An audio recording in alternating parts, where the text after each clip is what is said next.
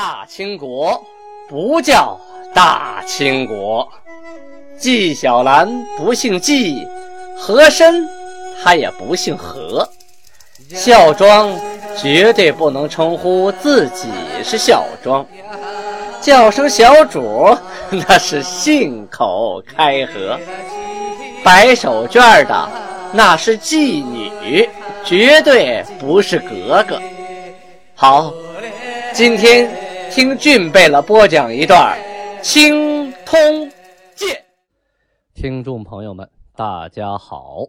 上次讲到清太祖天命十年农历的乙丑年，公元一六二五年，努尔哈赤在农历三月份的时候力排众议，决定迁都沈阳，当时叫盛京。四月。初四，档案记载啊，奖赏出征瓦尔喀凯旋之将士及边户降民，就是啊，得胜仗归来的将士要得到奖励，接下来投降的人民要重新进行编户。努尔哈赤啊，曾经命令自己的宗弟啊，一个宗族的弟弟旺善，还有副将达朱胡、车尔格，领兵一千五百人。去哪儿呢？去征讨瓦尔喀部。这回啊，他正在沈阳城里边啊，组织啊建故宫呢。那时候不叫故宫啊，叫皇宫啊。正在建宫殿呢，突然得到消息说抓了很多的俘虏啊。努尔哈赤高兴啊，你看那个时候啊，人是最宝贵的财富啊，现生是来不及的嘛，是吧？抓现成的最好啊。何况抓来的人都会讲女真话，大家都是一个民族的，交流起来也省事儿啊。于是带兵出城迎接，是大加赏赖啊，就是赏的东西特别多啊。从征的将士有一个算一个，按人头算，每一个人五两银子。好家伙，一千五百乘以五啊，啊，就七千五百两啊！这一句话呀。四月二十三日的档案记载，努尔哈赤啊摆了个大宴席，召集来各个贝勒大臣啊，发表讲话，语云：“其为人也孝悌，而好犯上作乱者，谓之有也。”是说做人呢要守孝悌，孝啊，就是对长辈；悌呢是指兄弟之间啊。而好犯上作乱者，谓之有也。这个经常犯上作乱的人，不应该出现啊！吾后代子孙当世守孝悌之道，不可为也。其为长上者，居恒当和洽其子弟；为子弟者，亦宜承顺亲爱。至于上代下，下世上，勿以真心实意。爱敬之啊，意思是说你上下都要拿出真心来，要爱对方，要敬对方，慎勿怀虚假之念，千万不要玩虚的。且我诸身原与汉人、蒙古国别俗书啊，是说我们啊是诸身，就是说他自称诸身，现在我们说是女真啊。原来跟汉人呢和蒙古啊本身就不是一个国家的，这个民俗习惯呢那也是大不相同。今共处一城，如同室而居。若欲卑幼过严，则卑幼者必无得所之时。虽饱以饮食，亦当聚宴以联和好。尔等勿为此训啊！这段话给大家解释一下，是说呀啊，我们诸身现在跟汉人、蒙古人啊都住在一起，就像一个家里的人一样。要是看到啊，他们对那些低下的人呐、缺吃少穿的人呐，过于严格、严厉啊，对待他们不公平，那你说这些卑下的人，他们就缺吃少穿呐？他们日子就过不好，对吧？就算是啊，我们饱少饮食，就是吃的不好、不多、不饱，那我们也应该聚在一起，大家共同分享，这样有福同享，有难同当，自然日子过得就和谐了。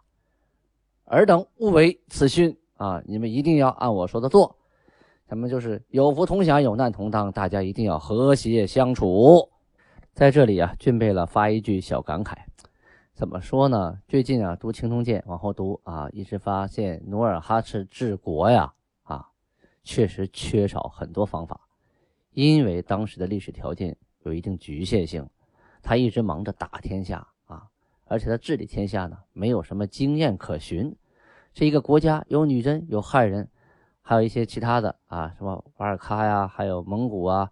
还有一些朝鲜人跑过来啊，什么人都有啊，大家风俗习惯不一样，文化素质不一样啊，有的忠心耿耿，有的暗怀鬼胎啊。像这些汉人，他想的很好，占了辽东以后，大家都好好过日子。可是下边的人不见得那么执行啊。你就是经再好，那歪嘴和尚给念歪了，那也麻烦呢。你政令到了下边就可能不通啊啊，谁打了天下，谁就想。占天下，他就想占便宜，所以手下这些将官不好管，这些民族的平衡点他也做不到女真人必定会欺压部分汉人，蒙古人在中间夹着也是很难受的，连他那些额驸都被女人欺负呢，何况下边这些小民啊？所以啊，努尔哈赤一边忙着想扩大疆土啊，另一边呢还希望国家稳定，只能呢大臣聚在一起说说自己的心愿，提提自己的想法。但是具体如何落实呢？到落实的时候就开始简单粗暴了，实行非奖即杀的政策啊。后期我们会说到，他是前期已经提到过杀无良人啊，那个时候叫杀穷鬼，后来呢又杀富人，最后啊辽东汉人杀的是几乎殆尽了。为什么呀？因为你觉得啊，努尔哈赤觉得他们应该好好过日子，给他们田给他们地就行了，人家不种啊，人家不给你交粮。不想好好生活，人想恢复民国，不想在你的女真人手下，因为你的你努尔哈赤挺好，不等于你手下人对我们都好啊，是吧？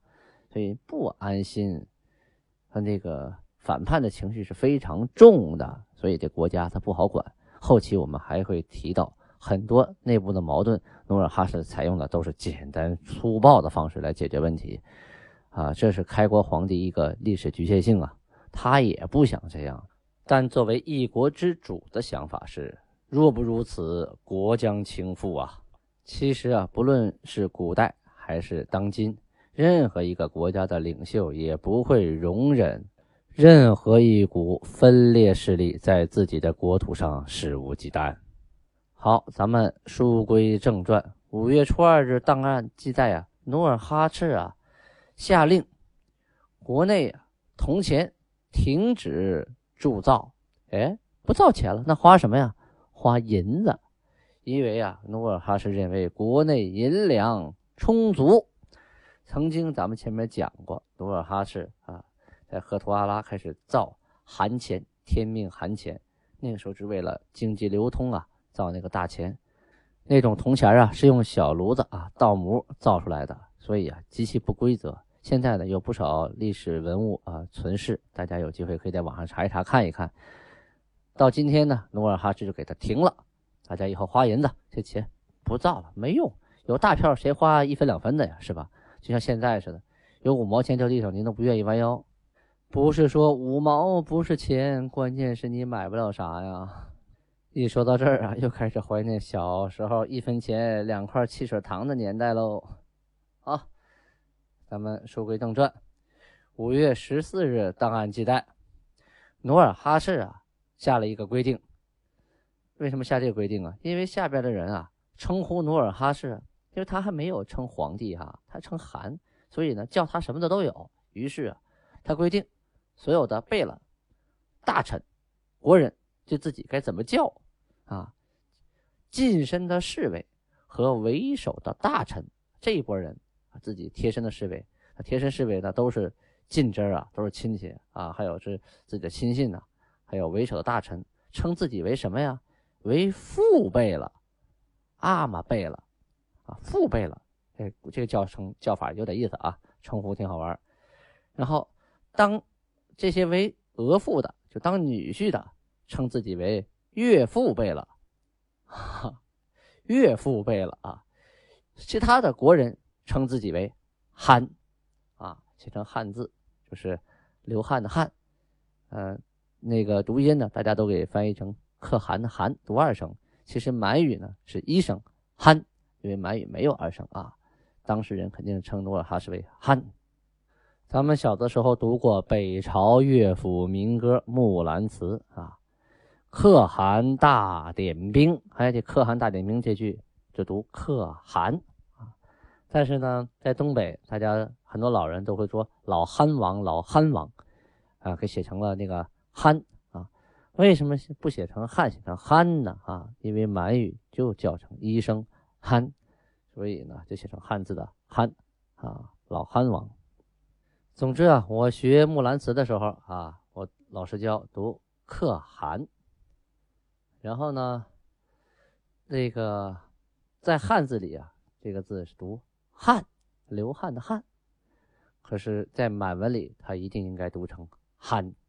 五月二十七日啊，阴历的五月二十七日有这么一段档案，特别有意思，叫“三副抗敌”呀，啊，就是。女真里的三个巾帼英雄，这故事好玩啊！大家仔细听啊，好玩好玩极了。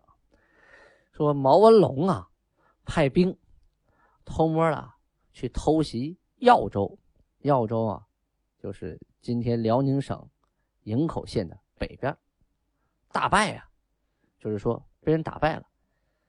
怎么败的呢？啊，这毛文龙啊，他派了多少人？三百人，不多。因为耀州城也不大啊，三百人呢，半夜悄悄的接近了耀州城。耀州城南城外有个荞麦冲，是个地名，那里有一个博关屯寨，这个寨的名叫博关屯啊。这些兵到了这儿以后啊，一看有寨墙啊，悄悄的准备翻墙。这个守寨的兵啊，夜里巡视的兵啊，哎，没发现啊。因为这是偷偷来的嘛，但是呢，被谁发现了？被三个女人给发现了。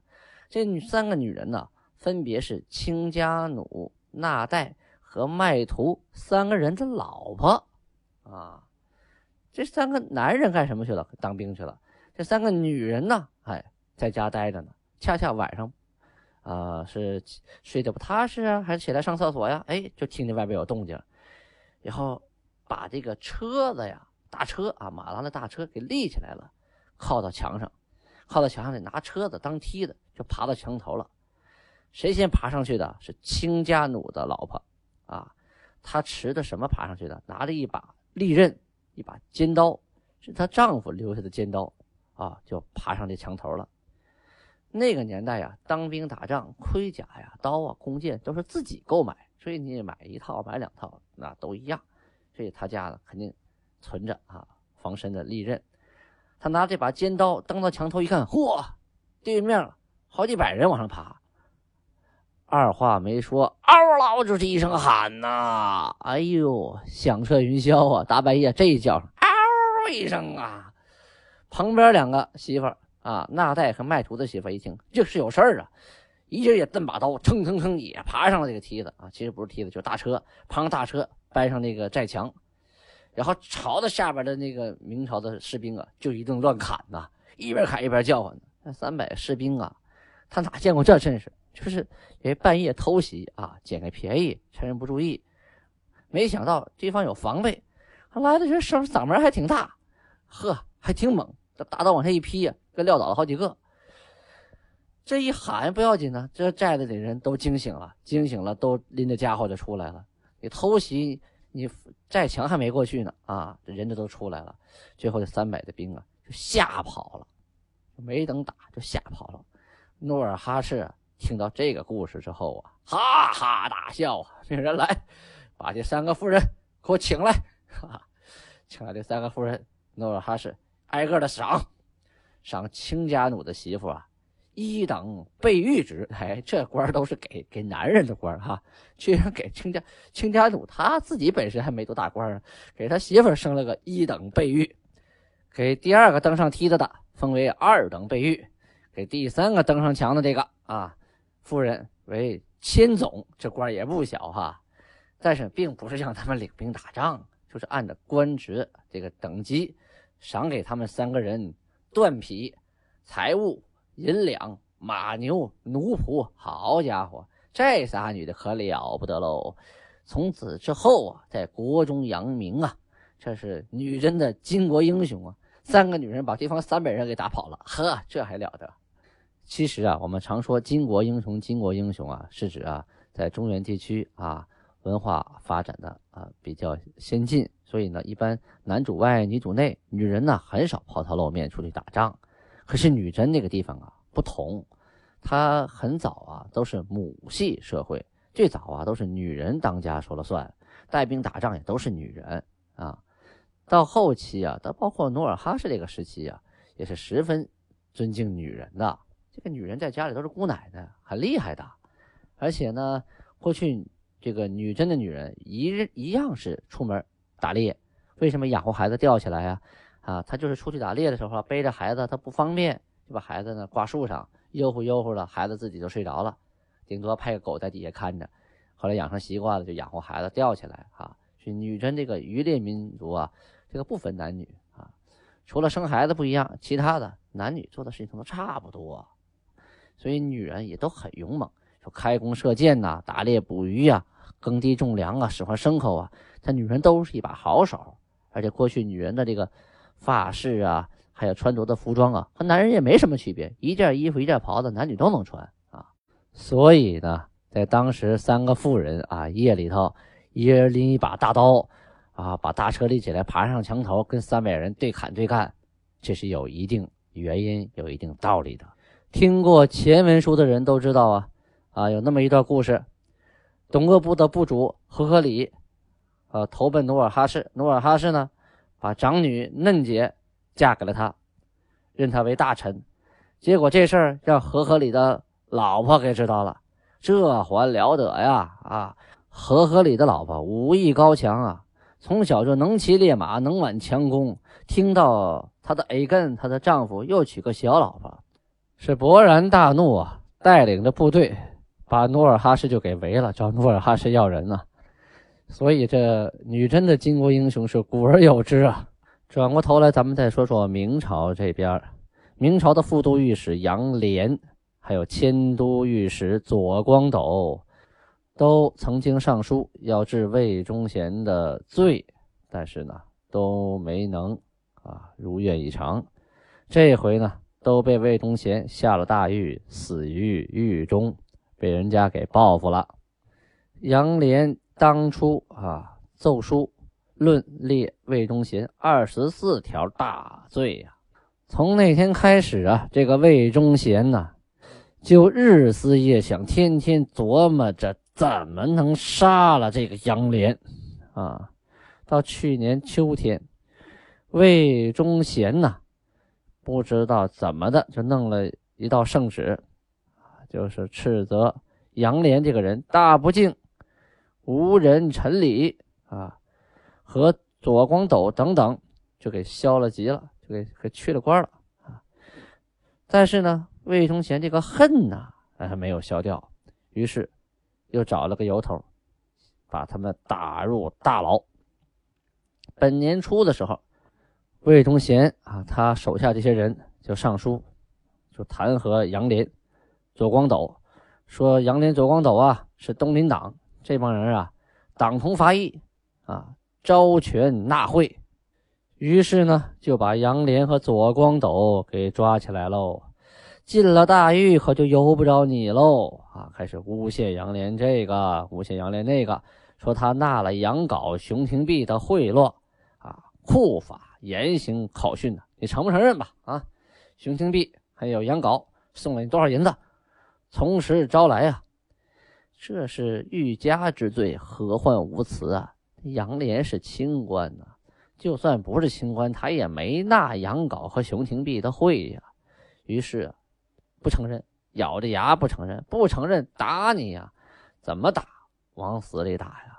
手下这些行刑的阉党，按照上边的意思，照着杨连的头部一顿乱打呀，就专挑脑袋打。一般上刑都挑身体打，他挑脑袋打，打的杨连呐，脸的皮都掉下来了，牙是一颗不剩啊！这打成什么惨样？打完之后，啊，用钢针做成的铁刷子，干什么呀？刷他身体上的皮肤。哦，一道一道的刷呀，整个杨莲身体啊，皮肤被扫的是烂如细丝啊，一道一道的血淋子呀，全是血槽子呀。后来又拿铜锤，大的铜锤，照他胸口上一顿乱击呀，所有的肋骨都给敲断了，一股接一股接的，惨不忍睹。这还不算，最后用大铁钉子放到杨连的脑袋顶上，用大锤子当一下就钉到脑浆子里了。杨连身为左都御史，因为得罪了阉党宦官。魏忠贤最后惨死狱中啊！杨连惨死了，可是他还有妻子，还有父母呢，他们将会有什么样的下场呢？咱们明天再说。